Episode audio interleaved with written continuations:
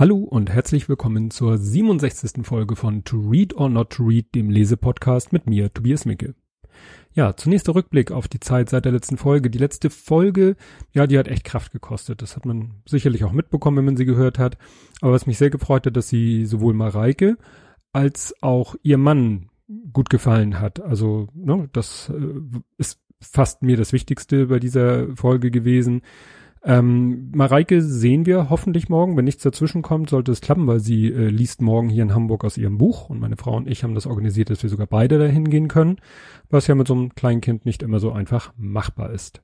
Ich muss dann auch noch eine Korrektur nachliefern. Ich hatte in der letzten Folge gesagt, dass der Gedenktag für verwaiste Eltern und Geschwister nicht, äh, also ich habe gesagt, dass es der zweite Advent immer ist. Das ist Quatsch, das wäre nämlich vorgestern gewesen, sondern der zweite Sonntag im Dezember also der nächste Sonntag, der 11. Dezember. Dort wird der Gedenktag sein, was auch bedeutet, dass im Hamburger Michel eine, ein Gedenkgottesdienst stattfinden wird. Und da hat sich noch was äh, kurzfristig ergeben, dass nämlich äh, Darian wird zusammen mit einem anderen, mit einem erwachsenen Geschwisterkind dort eine besondere Aufgabe haben, nämlich ähm, es wird dann am Ende werden Fürbitten vorgelesen und am Ende jeder Fürbitte wird dann eine Kerze für die, naja, für die Betroffenen ähm, so ein Stück durch die Kerze getragen und auf einen Tisch gestellt und für die verwaisten Geschwister wird er das, wie gesagt, mit einem anderen erwachsenen Geschwisterkind zusammen machen. Das hat er damals, als meine Frau und ich äh, die Fürbitten vorgelesen haben, hat er das auch getan, zusammen mit einem anderen Geschwisterkind. Na, da war er ja noch kleiner, jetzt ist er sieben, damals war glaube ich, ne, fünf. Ähm, also wie gesagt, mit einem anderen Geschwisterkind zusammen. Da freuen wir uns schon sehr drauf, weil das zeigt, dass er ähm, dem Thema doch doch auch äh, sehr verbunden ist. Ja, in eigener Sache äh, muss ich, möchte ich noch erwähnen, dass ich vor zwei Tagen, ein Tag, je nachdem, wie man rechnet, mit Magen-Darm-Grippe flach lag. Es kann also sein, dass ich heute noch so ein bisschen angeschlagen bin, weil meine Verdauung sich noch ein bisschen zurechtrücken muss. Also falls mir mein Bäuerchen entrücken sollte, bitte ich das zu entschuldigen. Doch kommen wir nun zu dem Buch. Und das Buch ist auch wieder, ähm, ja, mit einer speziellen Thematik, die in unserem Leben eben eine besondere Rolle spielt. Das ist nämlich das Buch Immer noch ich von Monika Lierhaus und der Titel Mein Weg zurück ins Leben ist erschienen im Januar diesen Jahres. Ja, und Monika Lierhaus werden die meisten kennen. Ich weiß es nicht. Sie ist Jahrgang 70, also ungefähr mein Alter, ist auch gebürtige Hamburgerin ich will doch mal einen kurzen Überblick über ihr Leben liefern, obwohl das ja eigentlich Aufgabe des Buches ist, weil es ist quasi eine Biografie mit dem Schwerpunkt auf diese letzten paar Jahre. Also sie äh, hat hier in Hamburg, ist sie zur Schule gegangen, hat Abi gemacht, ähm, war mal mit, was nicht im Buch vorkommt, muss ja auch nicht, war mal mit Johannes B. Kerner liiert, so steht das bei Wikipedia. Und dann musste sie operiert werden ähm, darauf gehe ich dann später nochmal ein. Und dabei gab es Komplikationen. Dann musste sie äh, in ein künstliches Koma versetzt werden, beziehungsweise nochmal operiert werden, wieder. Und äh, also ganz, alle, da ist sozusagen alles schief gelaufen, was hätte schief gehen können. Und äh, in der Folge war sie eben doch sehr stark beeinträchtigt. Ähm, ja, ob man das jetzt eine geistige Behinderung nennt, würde ich nicht sagen, weil geistig war sie eigentlich voll da, nur sie musste halt alles wieder lernen ne? sprechen, bewegen und so weiter. Aber dazu kommen wir ja später noch. Dann, äh, was auch noch wichtig ist für den Verlauf des Buches, sie war ähm, 18 Jahre lang zusammen mit, ähm, mit dem Produzenten und äh, einem Programmchef, früheren Programmchef von Kabel 1, äh, Rolf Helgard, der eben auch eine wichtige Rolle in diesem Buch spielt. Darauf kommen wir nachher auch, da gab es diesen, naja, bemerkenswerten Heiratsantrag. Aber dazu kommen wir in dem Buch oder wenn ich das Buch inhaltlich genauer vorstelle. Was finde ich ein bisschen kurz kommt, weil der Name zum Beispiel überhaupt nicht auf dem Buchcover steht, das hätte ich schon angemessen gefunden, ist, dass es eine Co-Autorin gibt, nämlich Heike Gronemeyer, über die man so gut wie gar nichts im Netz findet, außer noch zwei andere Biografien, an denen sie mitgeschrieben hat. Die eine von Carlos Benede ähm, und äh, die andere Biografie von Natascha Kampusch. Also sie scheint so eine kleine Spezialistin für Co-Autoren-Dasein, für spezielle Biografien zu sein. Ja, an das Buch geraten bin ich, wie so oft, durch meine Frau. Die hat von dem Buch gehört, gelesen, wie auch immer, hat's gekauft. Sie hat zuerst gelesen. Ich habe es dann später auch gelesen. Und ich will mal ausnahmsweise gleich zu Anfang was vorlesen, weil gleich im Prolog, also ne, vornehm für Vorwort. Den letzten Absatz will ich vorlesen, weil ich finde, der, der fasst zwar nicht das ganze Buch zusammen, aber der, der sagt schon mal was ganz Wichtiges. Etwas in mir ist damals gestorben und etwas hat überlebt. Ich bin, was meine Fähigkeiten angeht, eine andere geworden. Ausgewechselt in der zweiten Halbzeit, ohne dass ich den Pausenpfiff gehört hätte. Ein Kern ist geblieben. Einige Charakterzüge, die mir dabei geholfen haben, überhaupt zurückzukommen. Deshalb kann ich sagen, ich bin immer noch ich, auch wenn mir manches an diesem neuen Ich fremd ist. Vielleicht immer fremd bleiben wird. Ja, wie gesagt, ich finde, das fasst das äh, relativ gut zusammen. Ihr, ja, was heißt ihr Problem, ihre, ja, ihre Lebenssituation, wie ich immer sozusagen pflege weil ähm, sie musste sich eben operieren lassen. Sie, die Ärzte haben irgendwann festgestellt, da ist in ihrem Gehirn gibt's ein Angiom, das ist so ein Knäuel aus Gefäßen, das sollte man mal lieber wegmachen, weil das könnte früher oder später dann zu einem Aneurysma, also einer Aussackung äh, führen, die dann platzen könnte und das Ganze möchte man im Gehirn natürlich nicht haben. Also sie beschreibt das selber als tickende Zeitbombe.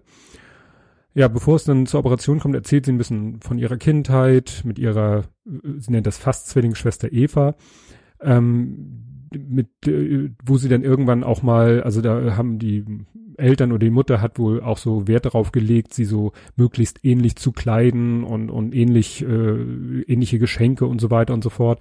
Und sie hat äh, nachher, das hat nachher Monika Lierhaus dazu gebracht, äh, Klamotten im Turnbeutel zur Schule zu schmuggeln, um diesem Partnerlook zu entgehen. Das erinnerte mich dann an meine an Schwägerin, hat meine Frau mir erzählt, dass die eine Zeit lang so eigentlich nur um einen ganz bestimmten Jogginganzug aus dem Haus gehen musste. Und die hat nachher diesen Jogginganzug im Keller versteckt, um sich dann im Keller umzuziehen, um in diesen Jogginganzug aus dem Haus zu gehen. Also das scheint äh, ja so eine Eigenart zu sein. Ähm, interessant ist, dass in diesem Buch dann auch schon relativ früh werden dann auch ähm, Texte, Aussagen ihrer Begleiter, also ihres, also von dem Rolf, ihrem Lebensgefährten, ihrer Mutter, ihrer Schwester, ihres Vaters, die werden dann anders dargestellt, so eingerückt und äh, zum Glück nicht in kursiver Schrift, das habe ich ja schon oft kritisiert. Man weiß also immer sofort, aha, jetzt spricht nicht Monika Lierhaus, sondern jetzt spricht jemand anders. Man weiß aber nicht immer sofort, wer da spricht. Das finde ich ein bisschen doof, weil manchmal ergibt sich erst aus dem zweiten, dritten, vierten Satz, aha, das sagt jetzt die Mutter oder ach, das ist jetzt äh, die Schwester, die da oder Rolf, ihr Partner. Der hat nämlich, und das ist äh, ihr Glück, wenn man so will, auch unser Glück, wenn man, ähm, äh, auch wenn man das vielleicht ein bisschen als Voyeurismus bezeichnen möchte. Ihr Partner hat nämlich ein Tagebuch geführt von dem Tag beginnend äh, der ersten Operation. Und das hat ihm sicherlich geholfen, das alles zu verarbeiten, hat aber auch ihr geholfen, weil sie sich ja an die ersten Wochen, Monate teilweise gar nicht erinnern kann nach der OP. Denn die erste Operation endet schon irgendwie, kann man nur so zusammenfassen, katastrophal. Äh, die Ärzte geben sie eigentlich auf, also ein Arzt, äh, der mit den Eltern redet, der, der weint dann auch, weil er sie persönlich kennt von einer anderen äh, Geschichte. Und alle gehen davon aus, dass, es, dass sie es nicht überlebt. Und da geht es dann auch schon los am dritten Tag nach der OP, äh, dass dann schon die Medien davon was mitkriegen. Und sie übt in diesem Buch eben auch zu Recht, wie ich finde, Medienkritik, weil es ging dann schon wirklich los, dass die Medien irgendwie spitz gekriegt haben, sie ist im Krankenhaus und wieso. Und natürlich hat sie es nicht Jetzt sage ich schon natürlich, sie hat nicht an die große Glocke gehängt. Glocke gehängt. Ich finde das vertretbar. Ne, das ist nicht, äh, sie muss nicht vorher äh, eine Pressekonferenz halten, so ich gehe jetzt ins Krankenhaus und lass mich operieren. Ne, sie, sie hatte natürlich auch, sie ist natürlich auch davon ausgegangen, ich gehe ins Krankenhaus, wird operiert und nach zwei Wochen bin ich wieder draußen. Hm, ist leider nicht so gelaufen. Aber dann wurde auch sofort, dann wurde Günter Netzer angerufen und gefragt, also so, ne, statt Witwen schütteln, Netzer schütteln. Ähm, und im Krankenhaus ist natürlich das Problem auch, äh, da gibt es natürlich viele, viele Mitarbeiter und das hört man ja leider immer wieder, dass dann Mitarbeiter, Pflegepersonal, die natürlich Zugriff auf die Daten haben und damals war sie eben auch unter ihrem Namen im Krankenhaus und jeder wusste, wer da ist. Es, man hatte ja gehofft, dass das nun schnell erledigt ist. Tja, das kam natürlich dann auch irgendwann Informationen aus dem Krankenhaus nach draußen, die eigentlich nicht hätten nach draußen gelangen sollen. Gott sei Dank ist Monika Lierhaus dann doch aufgewacht und äh, das allerdings schon in einem extrem Schneckentempo, wenn man es mal so sagen will. Und das Problem war, äh, das eigen, der eigentliche Sinn der Operation, nämlich das Entfernen von diesem Angiom, zu dem waren sie gar nicht gekommen. Und sie mussten deshalb nochmal operieren. Und auch die Operation ist wieder nicht so gelaufen, wie man es sich erhofft hatte. Sie lag wieder im Wachkoma, wieder die Aussage, sie würde das Bewusstsein nicht wieder erlangen. Also wirklich Worst Case after Worst Case. Das, äh, dann kommt ein Rückblick auf ihren beruflichen Werdegang. Interessanterweise hat sie ein Praktikum hier in Hamburg gemacht bei Radio Hamburg, ein ziemlich bekannter Radiosender in Hamburg. Ist dann irgendwie vom Boulevard zum Sport gekommen, was ja, muss man leider sagen, für Frauen immer noch ein bisschen problematisch ist. Ne? Man denke nur an Schalke 05. Ähm, aber sie hat es eben geschafft, sich da auch wirklich äh, durchzusetzen. Ähm, dann zurück zur Medizin. Ihr Vater ist dem Tod auch schon mal von der Schippe gesprungen. Von ihm, sagt sie, hat sie den Dickschädel und den Kampfeswillen geerbt. Und den braucht sie auch wirklich, weil es kommt dann, nachdem sie dann doch, auch nach der zweiten OP, Gott sei Dank, doch wieder das Bewusstsein wieder erlangt hat, war sie eben, ja, wie soll man das sagen? Also locked in kann man, es ist, nein, es, es war kein locked in und auch kein Wachkoma. Sie, es war halt so, dass sie alles wieder lernen musste. Das fing an mit dem Schlucken, mit, äh, mit, ja, Sprechen, Bewegen und allem. Ähm, sie war dann in der Reha-Klinik und da hat man dann schon, na, ich, ich wollte jetzt sagen, da waren sie schlauer. Nein, wer hätte das vorher denn ahnen sollen vor der ersten MP? OP. Bei der, in der Reha-Klinik war sie dann unter einem Decknamen. Also sie hat dann den Namen ihrer Urgroßmutter angenommen. Kommt auch ein ganz kurze Aus, äh, na, schweift sie ganz kurz auf das Thema so Kriegsgeneration aus. Ähm, da war sie unter dem Namen ihrer Urgroßmutter, um eben schon mal so, äh, ja, ein erstes Mittel gegen äh, Leaks zu ergreifen. Wie gesagt, sie muss alles wieder lernen. Äh, dann haben ihre Augen gelitten durch die Operation. Sie bekommt künstliche Linsen. Das hat nun bei mir gleich wieder so eine Erinnerung getriggert, weil äh, unser jüngerer Sohn hat ein, eine künstliche Linse. Da weiß man, wie so eine Operation vonstatten geht.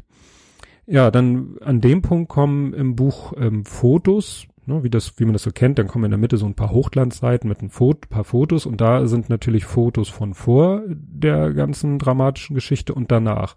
Und ich habe schon immer mir überlegt, was hat sich da verändert, weil ich finde, sie sieht immer irgendwie doch anders aus und ich habe mir die Bilder mal genau angeguckt und es ist so, äh, einerseits sagt sie selber in dem Buch, sie äh, hat zugenommen, weil sie irgendwie durch die ganze Geschichte auch eine Schilddrüsenfehlfunktion entwickelt hat und äh, sich auch oft für ihre Mühen in der Reha belohnt hat mit Eis und sonstigen Leckereien.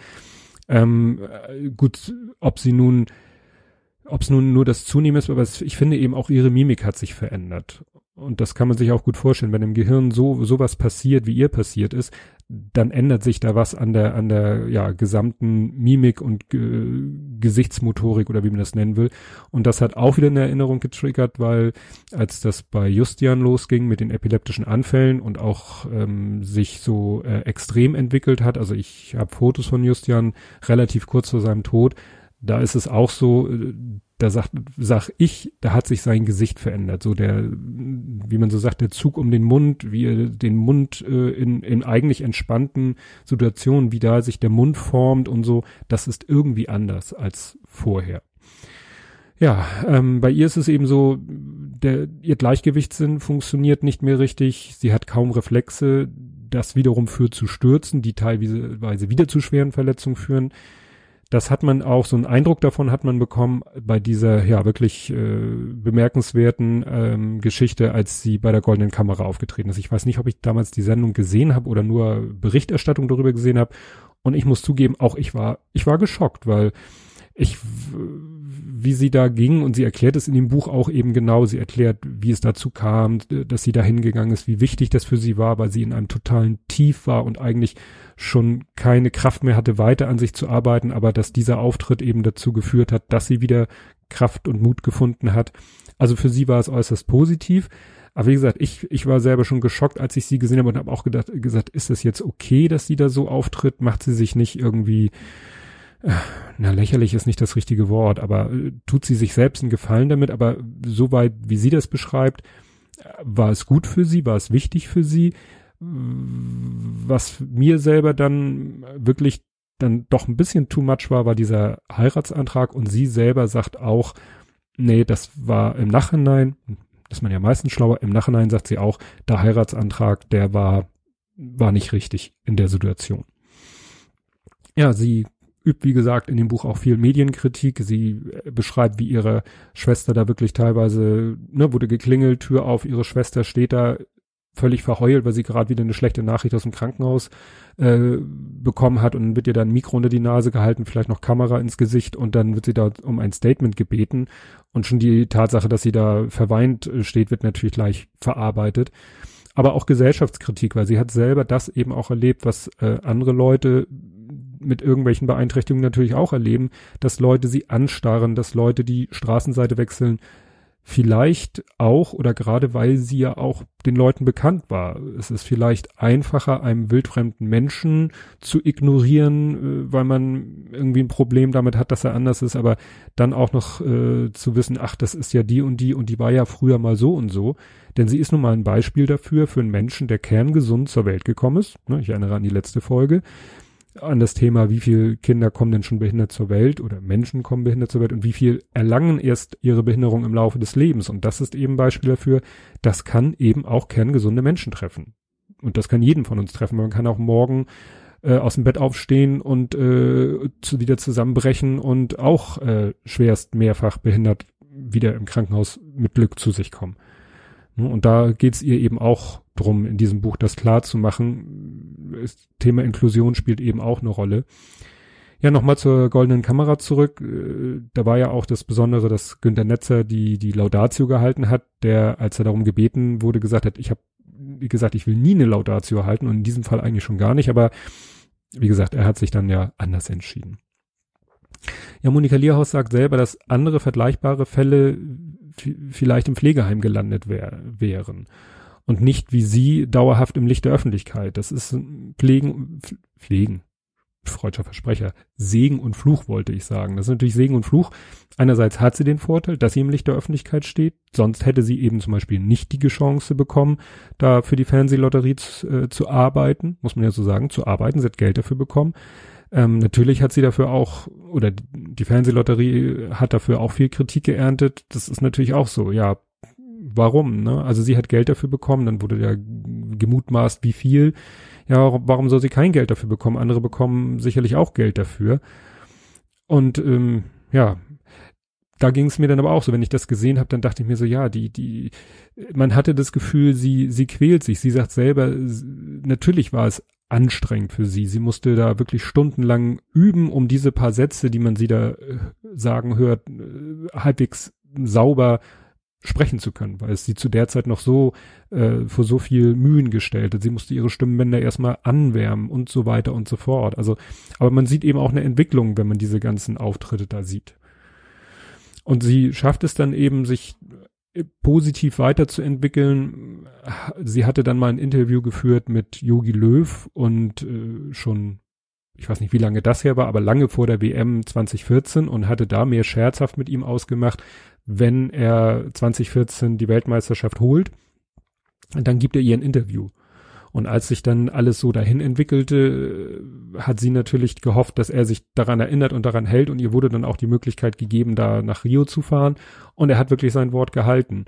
Und das erinnert mich so ein bisschen an die Geschichte von Paul Ripke, dem Fotografen, der es ja auch ja mit viel Glück und äh, ja viel Engagement geschafft hat, da diese Fotos zu machen, die ja auch äh, legendär sind. Und so hat sie es eben geschafft, sicherlich auch mit den Möglichkeiten, die sie nun mal hatte, mit der Unterstützung von von dem Fernsehsender Sky, dahin zu fliegen kurzfristig, um dann eben da im Hotel zu sein und zu sagen, so wie ist, du hast doch damals gesagt und er hat, wie gesagt, Wort gehalten. Ja, dann äh, zum Ende ist es so eine, eigentlich eine ganz banale Geschichte. Sie äh, sie hatte während zu der Zeit, wo das alles so passierte, während der OP hatte sie einen Hund, einen Dalmatiner und der stirbt dann irgendwann ähm, und dann möchte sie irgendwann einen neuen Hund und äh, da ist ihr Partner Rolf eben dagegen. Er sagt erst nächstes Jahr, weil im Moment nun ist gerade halbwegs hier wieder alles in ruhigen Bahnen und müssen wir uns nicht gleich wieder sowas ans Bein binden, also eine Verantwortung. Und da übergeht sie ihn so ein bisschen und das, sagt sie selber, war so der, der Anfang vom Ende. Und im Mai 2015 hat sie sich von ihm getrennt und das ist natürlich gerade unter dem Aspekt des Heiratsantrages und was er alles für sie getan hat. Aber sie sagt selber, der Partner als, als Patient ist natürlich schwierig. Also was tut man aus Liebe? Wozu fühlt man sich moralisch verpflichtet? Also der letzte Satz ist von mir, nicht von ihr. Also von ihr ist Partner als Patient und ich habe mir dann eben auch eben überlegt, ja, was, was wäre denn, wenn, äh, zum Beispiel mein Fall, wenn meine Frau jetzt morgen an Krebs erkranken würde und, und äh, ja, damit zu kämpfen hätte und äh, oder zum Pflegefall werden würde, dann muss man sich eben, weiß ich nicht, ob man sich dann wirklich die Frage stellen mag, was tut man aus Liebe und wozu fühlt man sich moralisch verpflichtet. Ja, dann kommt noch ein schwieriger Punkt in ihrer ja, Biografie oder in dieser ganzen Geschichte, die mit diesen OPs zu tun hat. Und das lese ich jetzt mal vor. Das ist original ein Auszug aus dem Interview, was sie damals, äh, ich glaube, einer Zeitung gegeben hat. Frage, was wäre gewesen, wenn es die OP nicht gegeben hätte? Sigrid Lierhaus, achso, das ist ihre Mutter. Monika ist freiwillig zur Schlachtbank gegangen, aber ohne OP wäre sie irgendwann tot umgefallen. Kein Mensch hätte sie dann retten können. Darauf wäre ja keiner gekommen. Gott sei Dank hast du es machen lassen, ohne Wenn und Aber. Monika Lierhaus. Ich weiß nicht, ob ich es wieder machen lassen würde. Ich glaube, ich würde es nicht mehr machen. Sigrid Lierhaus, du wärst sonst tot. Monika Lierhaus, egal, dann wäre mir vieles erspart geblieben. Und das ist eben, sind die Originalzitate aus diesem Interview, was ihr dann, ja, doch wirklich, kann man sagen, ein, ein Shitstorm eingebracht hat. Nämlich, ähm, ja, dass viele, ja, Betroffene, also andere Menschen, die, ich muss mich mal kurz strecken, ähm, andere Menschen, die äh, vielleicht in einer ähnlichen Situation waren als sie, die das so aufgefasst haben, als würde sie sagen, ja, wie sie, sie sagt eben für sich, ne, wäre vielleicht dann besser, wenn ich tot wäre und die dann so taten, als wenn sie das für, für alle meint, ne, also sozusagen, äh, ja, Euthanasiebefürwortung, obwohl sie selber davon betroffen wäre. Also sie sagt ganz deutlich in dem Buch, das hat sie sicherlich auch an tausend anderen Stellen schon gesagt, sie hat nur für sich gesprochen. Und sie übt da auch eben Medienkritik, weil das natürlich, äh, wie so oft, wurde dann eben aus diesem Interview dieser eine Satz rausgenommen und nicht mal wörtlich zitiert, weil dann ergibt er keinen Sinn, sondern dann wurde diese, der Passus, den ich gerade vorgelesen habe, der wurde irgendwie so zusammengefasst, dass es natürlich einen knackigen, Clickbait-mäßigen Titel ergibt. Tja. Was ich mich dann allerdings frage, wenn sie nun mehrfach schon erlebt hat, wie das läuft in den Medien, sie ist ja selber auch Medienprofi, Warum macht sie denn diesen Exklusivbeitrag? Das, der taucht natürlich im Buch nicht mehr auf, weil der danach gedreht wurde. Also ähm, das Buch ist, wie ich gesagt habe, im Januar 2016 erschienen. Und sie hat, ich glaube im Oktober war das, lief auf RTL exklusiven Beitrag über sie. Und den werde ich verlinken, beziehungsweise ich werde einmal einen Artikel aus der Welt dazu verlinken und einen inhaltlich fast gleichen Beitrag von Fernsehkritik TV, wo nämlich ähm, gar nicht so sehr an ihr Kritik geübt wird, sondern an dem Sender beziehungsweise an Frau Ludowig, weil der Bericht eigentlich mehr äh, sie in den Vordergrund stellt, obwohl man eigentlich denkt, der Bericht sollte eigentlich über Monika Lierhaus sein. Aber ähm, warum hat sie den überhaupt gemacht? Wollte sie jetzt, hat sie es nötig, Werbung für ihr Buch zu machen? Klar, so ein Beitrag da in, äh, im Abendprogramm von RTL wird sicherlich eine große Reichweite haben, aber da weiß ich nicht, ob das wirklich, wirklich Not tut da sollte sie nun eigentlich gelernt haben, dass man damit auch auf die Nase fallen kann. Gut, ich will jetzt noch mal, was ich sonst nicht mache, aber ich fand die so gut, die, weil es eigentlich das, was ich so darüber denke, auch perfekt zusammenpasst, lese ich mal eine Amazon-Rezension vor. Es wird schnell klar, dass es sich bei diesem Schicksalsschlag um eine Privilegierte handelt, um eine Person, die sich finanziell in dieser Situation alles, was sie voranbringt, leisten kann. Irgendwann dachte ich an die anderen, die von ähnlichem Schicksal betroffen sind. Im Buch werden sie leider nicht erwähnt. Wer eine demütige Exzens existenzielle Auseinandersetzung mit der Krankheit, mit dem Leben erwartet, sollte nach diesem Buch nicht greifen.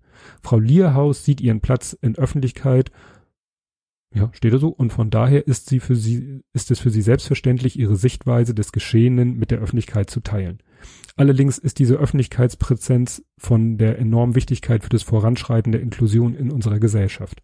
Man braucht halt eine prominente Monika Lierhaus, die nach Sternen greifen kann. Ja, und ich finde, das fa fasst es gut zusammen, weil ne, sie hat nun mal wirklich das Privileg, also ich glaube nicht, dass all das, was sie beschreibt, was sie an Therapien macht und in dem Umfang, wie sie es macht, dass das alles durch die Krankenkasse abgedeckt ist. Das bezweifle ich jetzt einfach mal.